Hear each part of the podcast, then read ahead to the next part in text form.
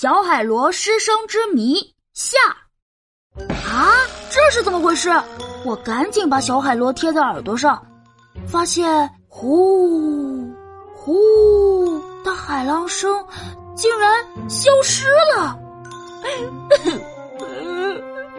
呃，我的小海螺真的不会唱歌了，我伤心极了，觉得这一定是大牛和变色龙搞的鬼。大牛，变色龙，你们对我的小海螺做了什么？大牛和变色龙的脸都红了。我我们没有做什么呀，琪琪。这时，喜宝走了过来。咳咳虽然我不懂欣赏大海的歌声，但是我会探案啊。琪琪，你就放心吧，我名侦探喜宝一定会帮你查明真相的。大牛，变色龙，现在都来说一说，你们到底是怎么听小海螺唱歌的吧？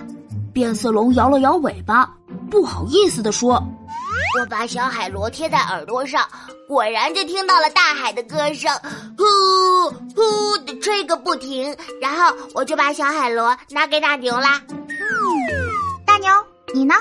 你是怎么听小海螺唱歌的呀？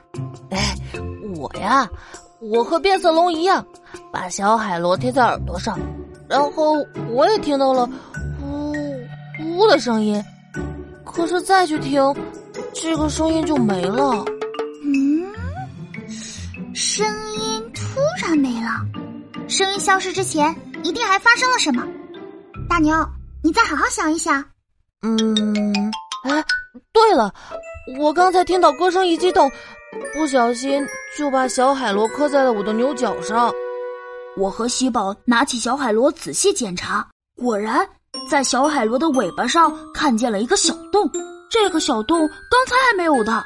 大牛看着小海螺上的洞，变得不好意思了起来。对不起，琪琪，看来是我不小心把小海螺给磕破了。现在我宣布案件。圆满解决，小海螺是被大牛的脚磕破了一个洞，所以才不会唱歌的。现在我们要做的事情就是把这个小洞堵起来。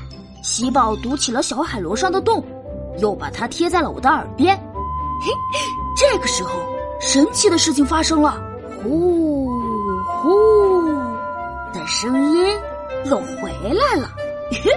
我的小海螺又会唱歌了。